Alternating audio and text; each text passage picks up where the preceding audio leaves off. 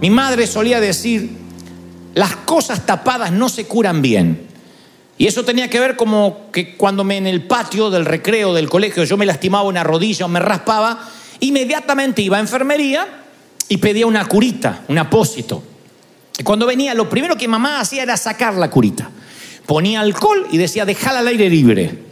No, al aire libre no. Sí, porque nada de lo que está tapado se cura bien. Así le titulé a este mensaje. Las cosas tapadas no se curan bien. Lo que tapamos no se cura. Lo que se mete debajo del tapete sigue siendo mugre debajo del tapete.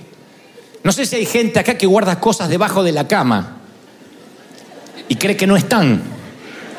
Están ahí. Hay zapatos, hay cosas. Capaz que el abuelo que estás buscando está ahí. Siguen siendo cosas debajo de la cama. Sigue siendo mugre debajo del tapete y sigue siendo herida debajo del apósito. Mamá decía, nada de lo que se tapa se cura.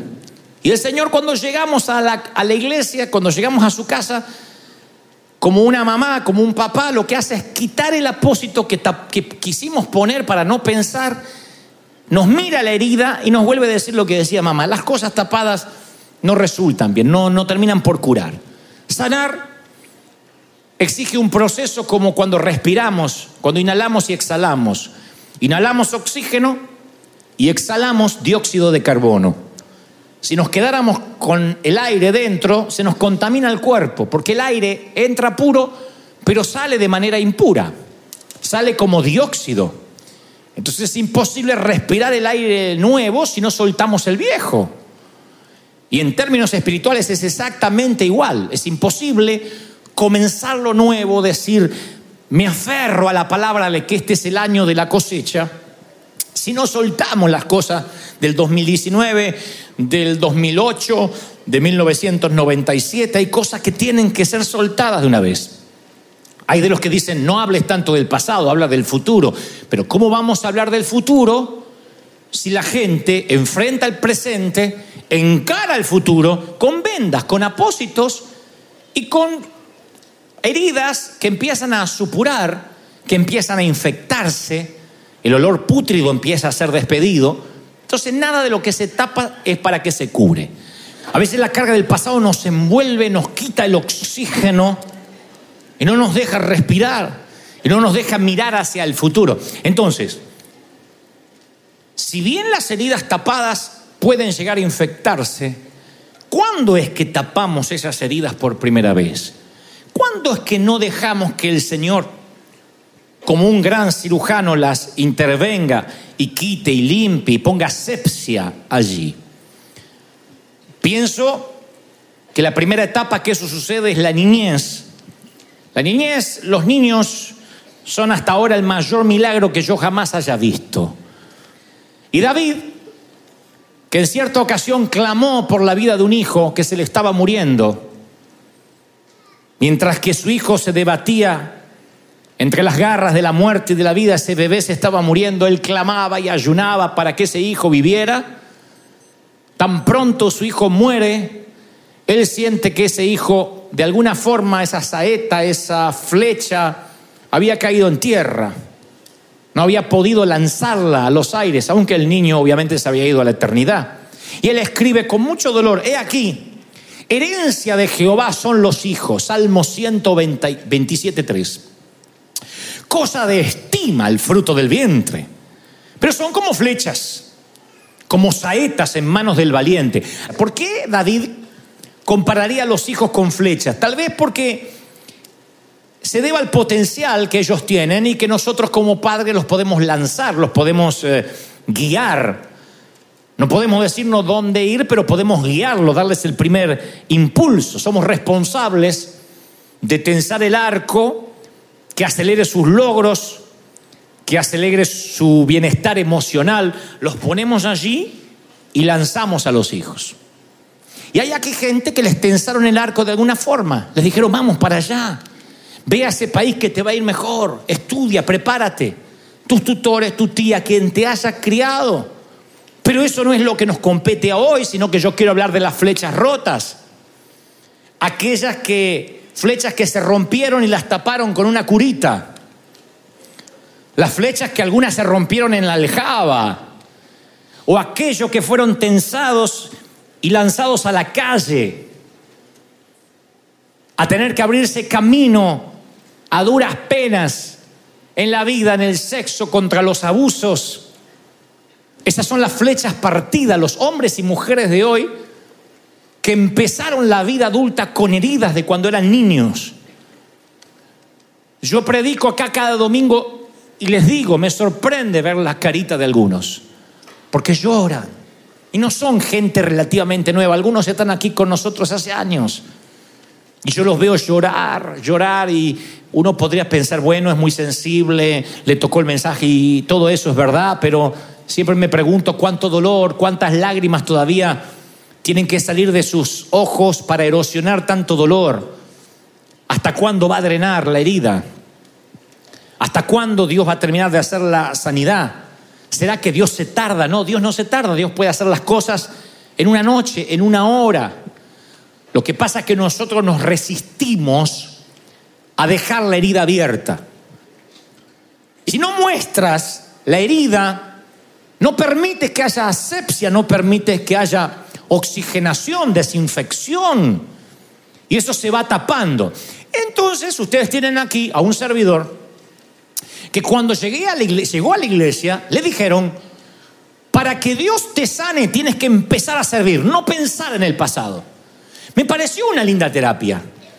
Y fuimos una generación que si teníamos problemas en el matrimonio lo ignorábamos, cuestión de servir al Señor. Si teníamos problemas con nuestros padres lo ignorábamos porque había que servir al Señor.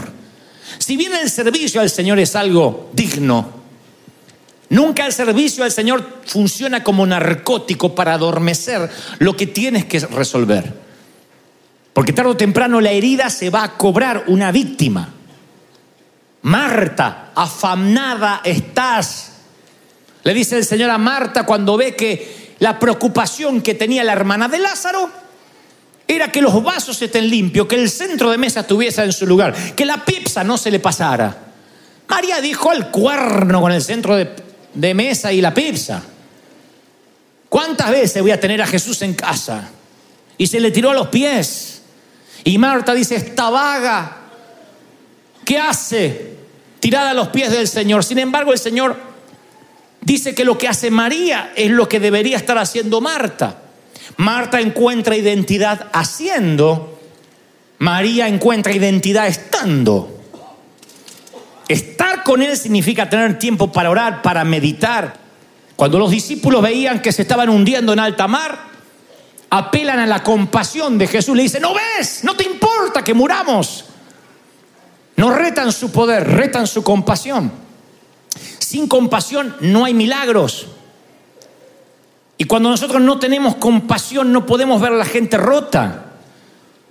De hecho, hasta no permitimos que alguien entre en nuestra tormenta, nos cerramos, no dejamos que alguien nos ayude, no queremos revolver, tememos, tenemos temor de abrir nuestro corazón, depositar confianza y que nos vuelvan a fallar.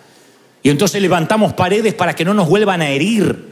Y a Jesús sí le importa, a Él le interesa meterse en tu tormenta y decir, calla, enmudece. Porque Él se compadece, Él no quiere que mueras.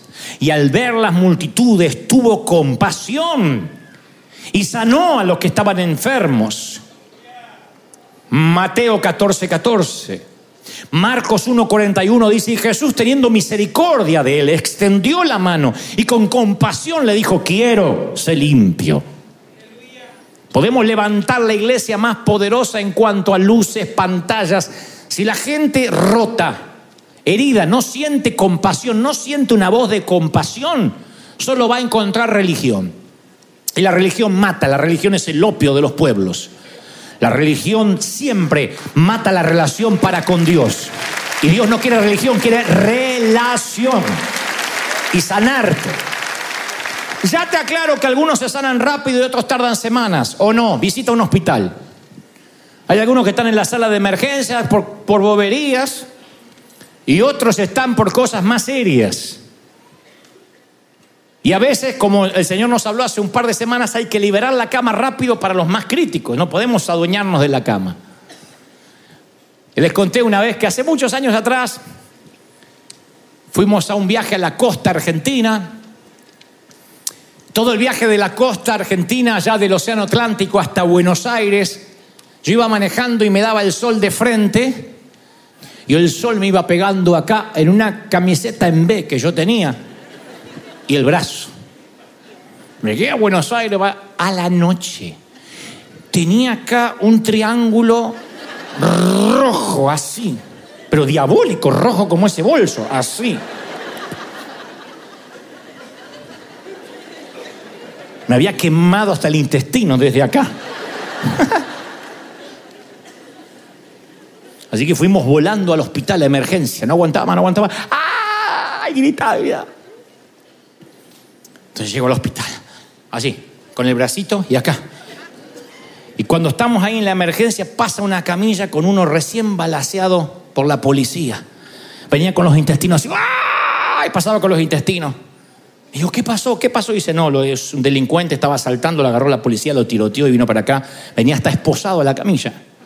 Venía otro así, ¡ah! ¿Qué le pasó? Le había explotado no sé qué en la mano y traía en hielo parte de la mano. Y dice, ¿y usted qué le pasa? Yo tengo un triangulito de la...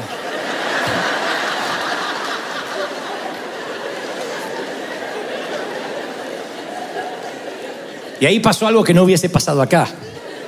Salió un médico argentino y dice, a ver, tomatito.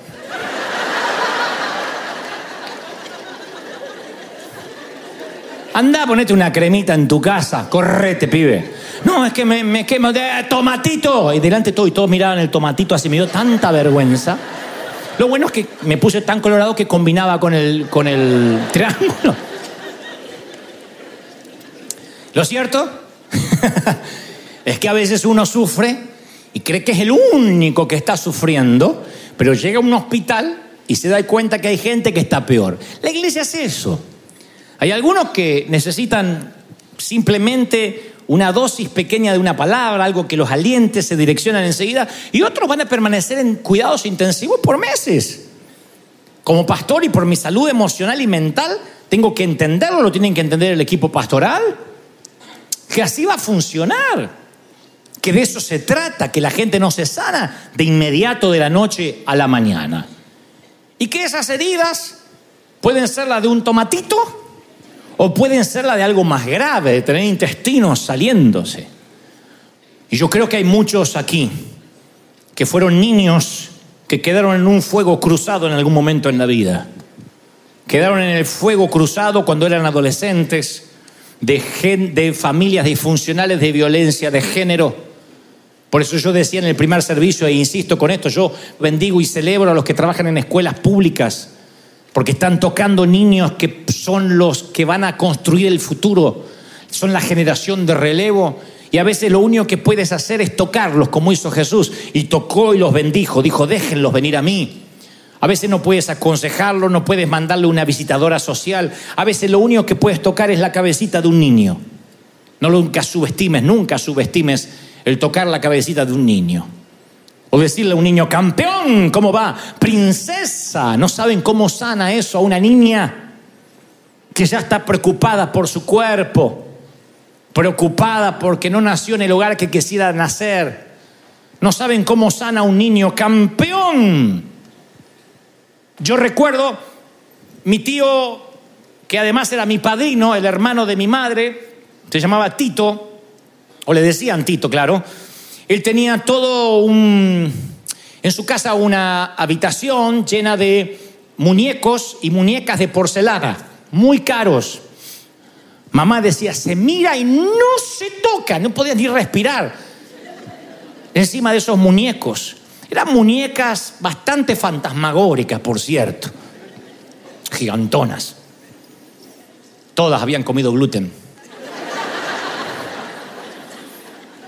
Y recuerdo que en un momento yo me metí en esa habitación, porque era el único entretenimiento de ir a la casa del tío. Me metí en la habitación prohibida. No sé qué hice, un mal movimiento y dos muñecas de arriba y ¡uh! ¡paf! Y volaron ojos, oreja, pierna. Un ojo hizo y yo quedé así. Eso era mi 911, yo quedé paralizado. Entró el tío en silencio, levantó, juntó los ojos, la oreja, la pierna, puso las dos muñecas rotas en su lugar y me dio un abrazo. Yo me sentí amado. Y luego me hizo así en la cabeza, cuando era la época donde no importaba que me despeinara. Y me hizo así.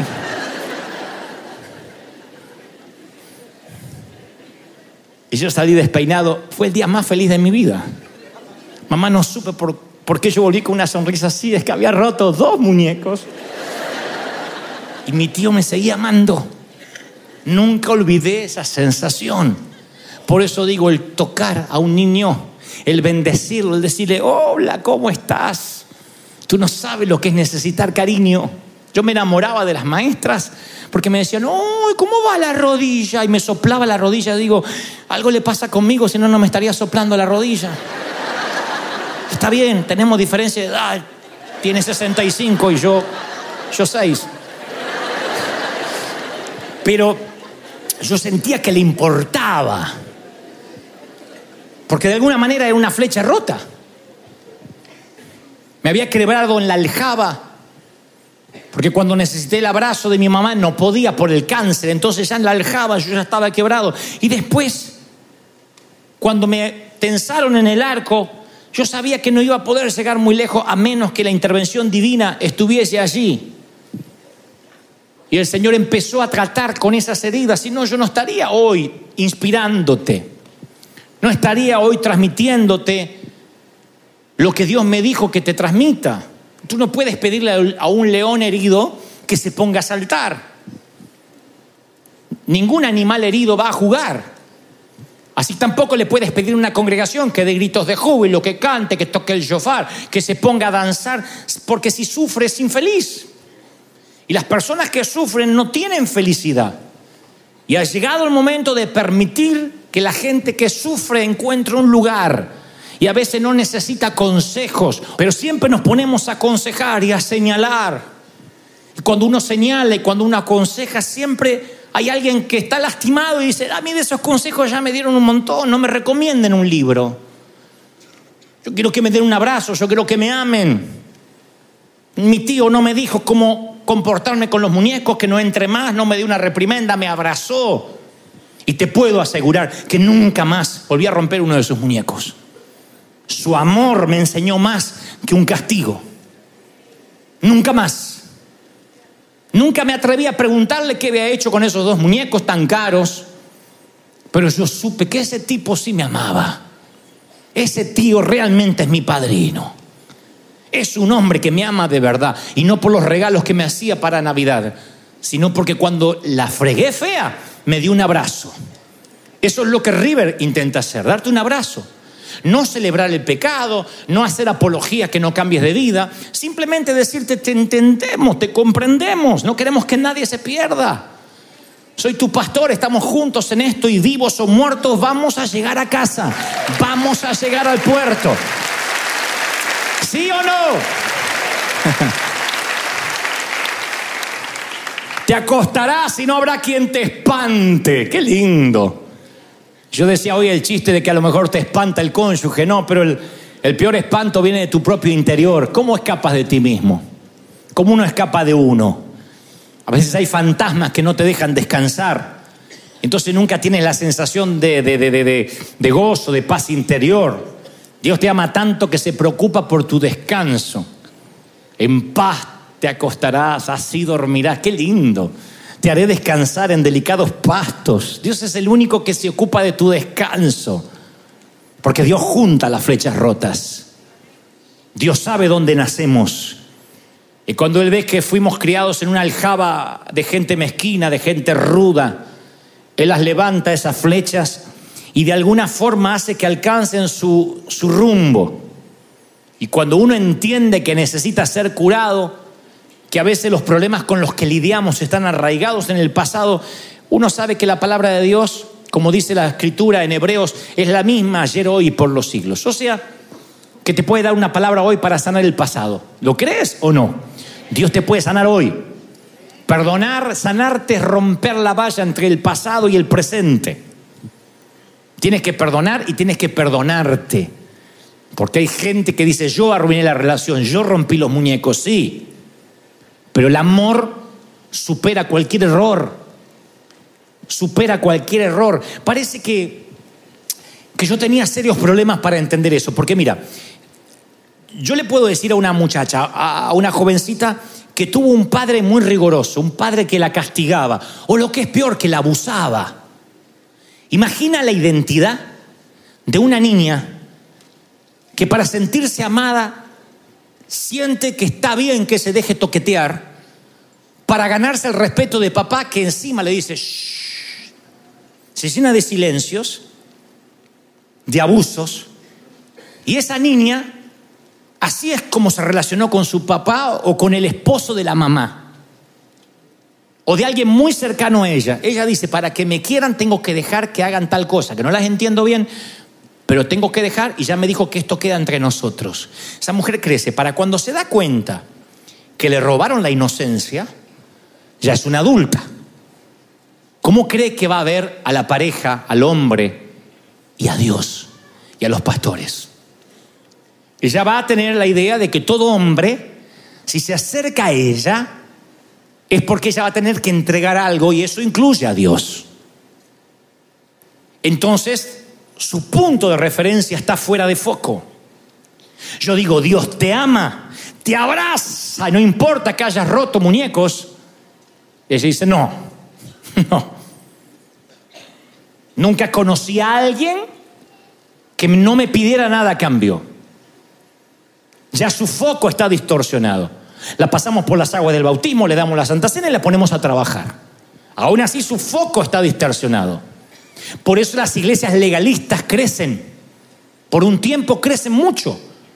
Porque la gente necesita ver a un Dios recto, castigador, como ese padre, como esa madre. La gente está aterrorizada. Tiene miedo de faltar a la iglesia, pero no por fallarle a Dios o porque su relación se va a dañar, sino porque me van a descubrir, me van a echar, me van a excomulgar, me van a disciplinar. Yo siempre cuento la historia de la mujer que estaba barriendo la iglesia y no quería llevar lo que había juntado a la basura. Y entonces mira para un lado, mira para el otro y mete la basura debajo de la alfombra del púlpito. Y hay una voz que sale de arriba y dice, yo vi lo que hiciste. Y dice, ¿quién es? ¿Quién es? Soy yo, tu Señor. Ay, pensé que era el pastor.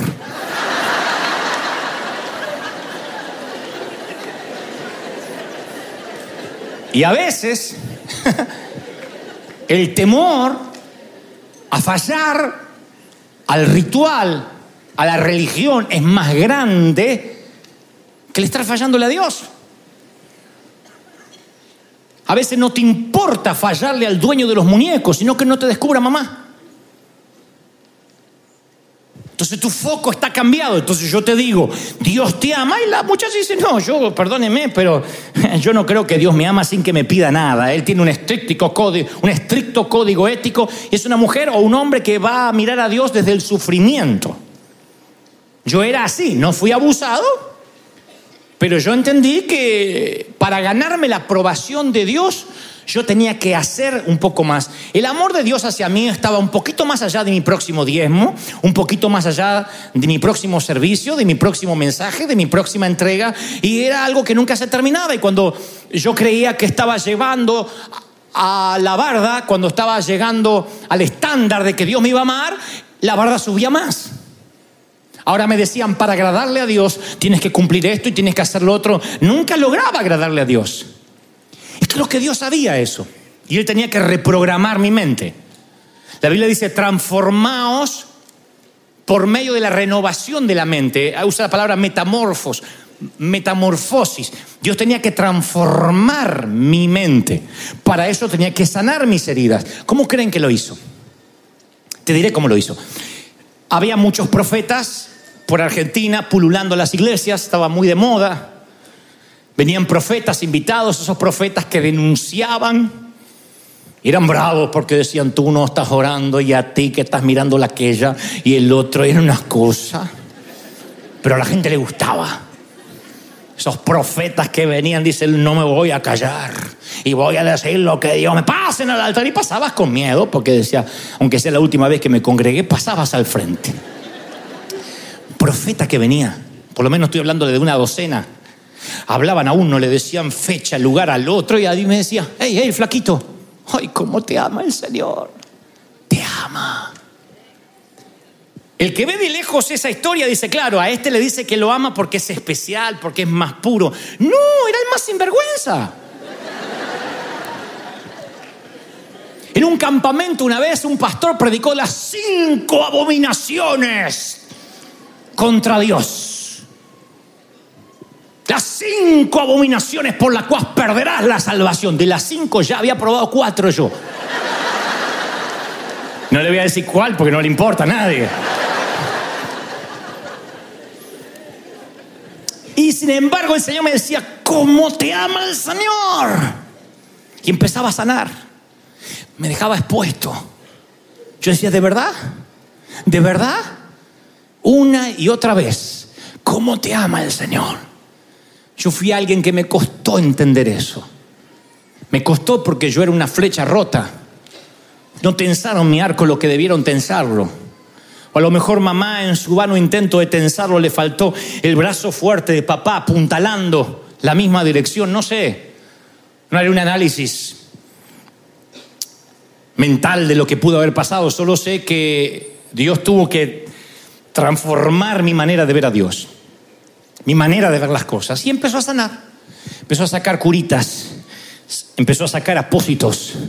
Y a medida que sacaba curitas y apósitos, quedaban a descubierto lo que yo era y Dios hacía sobre la herida como mi maestra de 72 que me ilusionaba teniendo yo apenas seis. Y al sanar la herida, me fui curando, fui sintiéndome fuerte. Dios me dijo, no las ocultes, muéstrate auténtico. Dile a los que van a llegar que yo los amo. Alguien necesita oír esto, míreme. Te ama el Señor, te ama el Señor. Aunque rompiste, no dos, cientos de muñecos, muñecas, aunque hiciste algo despadroso, te ama el Señor. Te ama, te ama, te ama, te ama como, como nunca antes. Te ama. ¿Tú lo crees de verdad? Te ama el Señor.